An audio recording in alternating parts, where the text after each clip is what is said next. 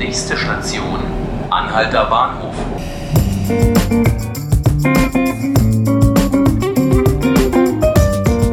Hallo, herzlich willkommen zum Podcast 5 Minuten Berlin. Ich bin Ruth Siesinger, schön, dass Sie zuhören. An diesem Freitag gibt es in Berlin die Halbjahreszeugnisse. Darüber spreche ich gleich mit meiner Kollegin Susanne Fiedentus.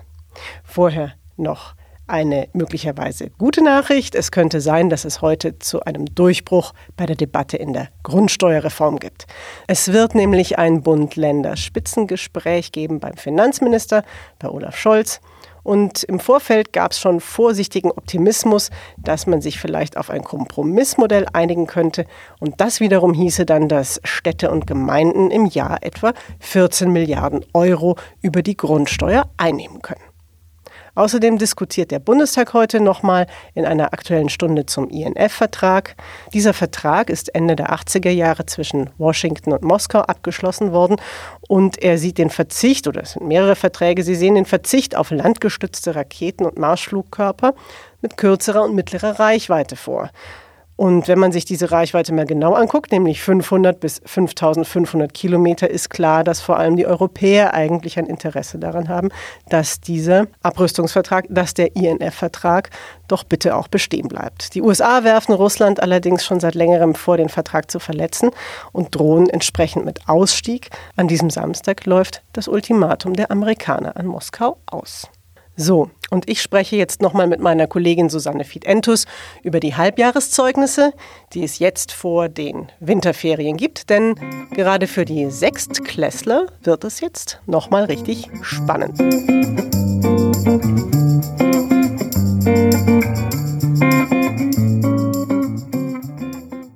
Also, Susanne, herzlich willkommen. Hallo Ruth.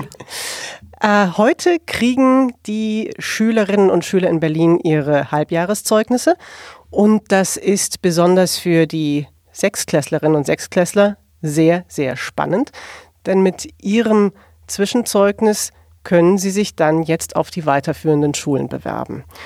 Und das ist eben halt auch deshalb besonders spannend, denn wenn man jetzt dieses Zwischenzeugnis in der Hand hält, dann weiß man zwar, was man für Noten bekommen hat, man weiß aber mitnichten, ob das reicht, ob man auf die Schule kommt, auf die man gerne kommen würde. Susanne, warum ist das so? Ja, es gibt ja leider nicht äh, nur gute Schulen äh, in der Stadt und auch nicht nur Schulen, die so gelegen sind, äh, dass man dort äh, gut hinkommt mit öffentlichen Verkehrsmitteln. Das heißt, äh, Eltern haben natürlich äh, eine begrenzte Auswahl von Schulen, die für sie in Frage kommen. Und ähm, je besser eine Schule ist, desto mehr Nachfrage hat sie. Und da man so gute Schulen eben leider nicht klonen kann, müssen die Eltern eben versuchen, auf äh, die, die Schulen, die sie für gut halten, eben ähm, zu kommen. Denn die Schulen, die keinen guten Ruf haben und sehr oft auch zu Recht, die werden eben gemieden. Und das führt dann zu etwas, was für möglicherweise zu etwas, was für viele Eltern und für viele Kinder ein ganz ähm, gefürchtetes Wort ist, nämlich das Losverfahren, das es hier in Berlin gibt. Wie kommt es denn zustande? Vielleicht kannst du mal kurz den Prozess erklären. Also ich bewerbe mich für eine Schule, ich möchte da gerne hin, aber äh, ich weiß eben nicht, ob es klappt, ob mein Notenschnitt reicht und äh, wann wird denn wie entschieden, dass ich welchen Platz ich auf welcher Schule bekomme. Also im Prinzip ist Berlin sehr freizügig. Man kann also mit jedem beliebigen Zeugnis an ein Gymnasium kommen und auch mit jedem beliebigen Zeugnis an eine Sekundarschule mit gymnasialer Oberstufe. So, ähm, die äh, trotzdem muss man ja irgendwie das kanalisieren, weil ja eben wie gesagt man ähm, eine jede Schule hat eben nur 100 oder 120 Plätze. Und deshalb äh, ist die Frage, wie kanalisiere ich das? Wie wähle ich aus? Und ähm, früher hat man eben dann gesagt, okay, wir nehmen alle Kinder zum Beispiel mit Gymnasialempfehlung an einem Gymnasium auf und wenn es dann mehr Kinder mit Gymnasialempfehlung gibt, als es Plätze gibt, dann wählen wir danach aus, wer die kürzeste BVG-Verbindung in Minuten hat. Und da das zunehmend äh, absurd erschien, ähm, hat man dann gesagt, wir machen das anders. Die Schulen können sich die Schüler nach bestimmten Kriterien aussuchen, aber nur zwei Drittel der Schüler. Und damit alle irgendwie eine theoretische Chance haben, wird ein Drittel der Plätze eben verlost, damit, wie gesagt, jeder eine Chance hat.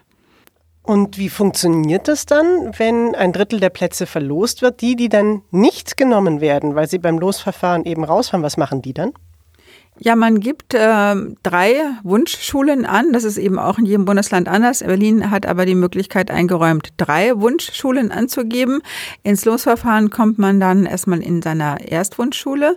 Und wenn man dort gescheitert ist, dann kann man fragen, äh, sich erkundigen, wie ist es an der Zweit- und Drittwunschschule, gibt es da noch Plätze?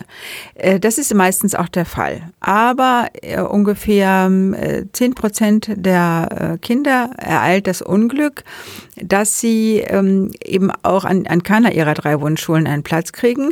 Und für diese äh, Kinder sucht dann der jeweilige Bezirk, in dem man wohnt, ähm, eine Ausweichschule. Es ist nicht unumstritten, das Losverfahren. Natürlich unter den 10 Prozent der Schüler, die das Pech haben, überhaupt nicht auf eine Schule zu kommen, die sie sich gewünscht hätten. Das ist logisch, aber auch in der Politik. Die CDU im Abgeordnetenhaus würde es gerne abschaffen. Hältst du das für realistisch? Na, die Abschaffung des Losverfahrens würde ja bedeuten, dass alle Schüler von der Schule selbst nach den eigenen Kriterien ausgewählt äh, werden.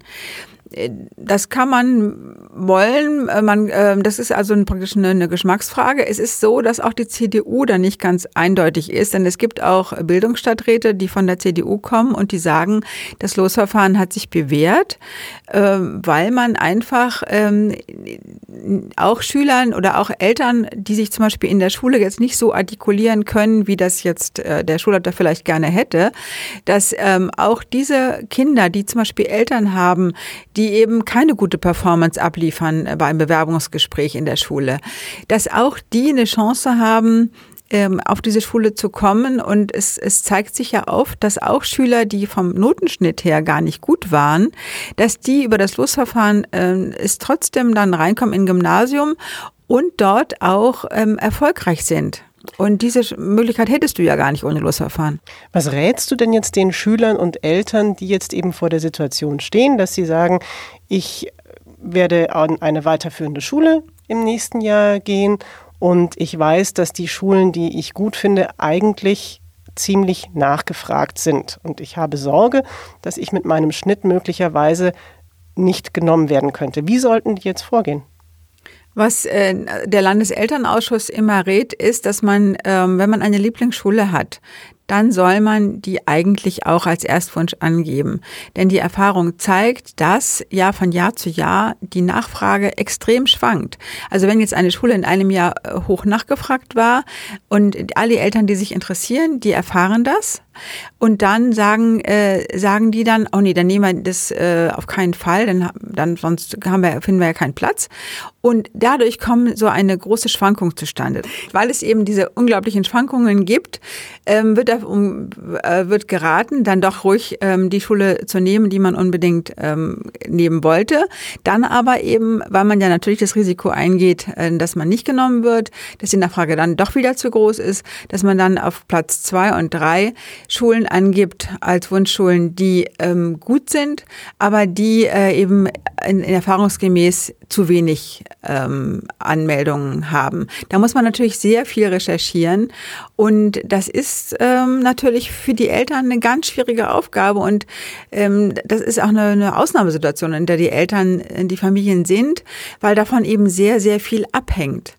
Ähm, andererseits kann man eben auch den Eltern zur Beruhigung sagen, manchmal entpuppen sich Schulen, die man, ähm, die angeblich schlecht sind, auch als Superschulen. Ja, ich würde auch auf die Homepage des Landeselternausschusses gehen und auch des Bez äh, Bezirkselternausschusses Marzahn-Hellersdorf, die haben äh, diese Tipps mal zusammengetragen und auch, finde ich, sehr eingängig zusammengetragen. Wir haben das auch auf tagesspiegel.de Schule, haben wir dort das auch nochmal ähm, erklärt, was der Landeselternausschuss ähm, rät. Mit diesem Tipp und diesen mutmachenden Worten würde ich sagen, belassen wir es. Susanne, vielen Dank, dass du da warst. Ich danke dir.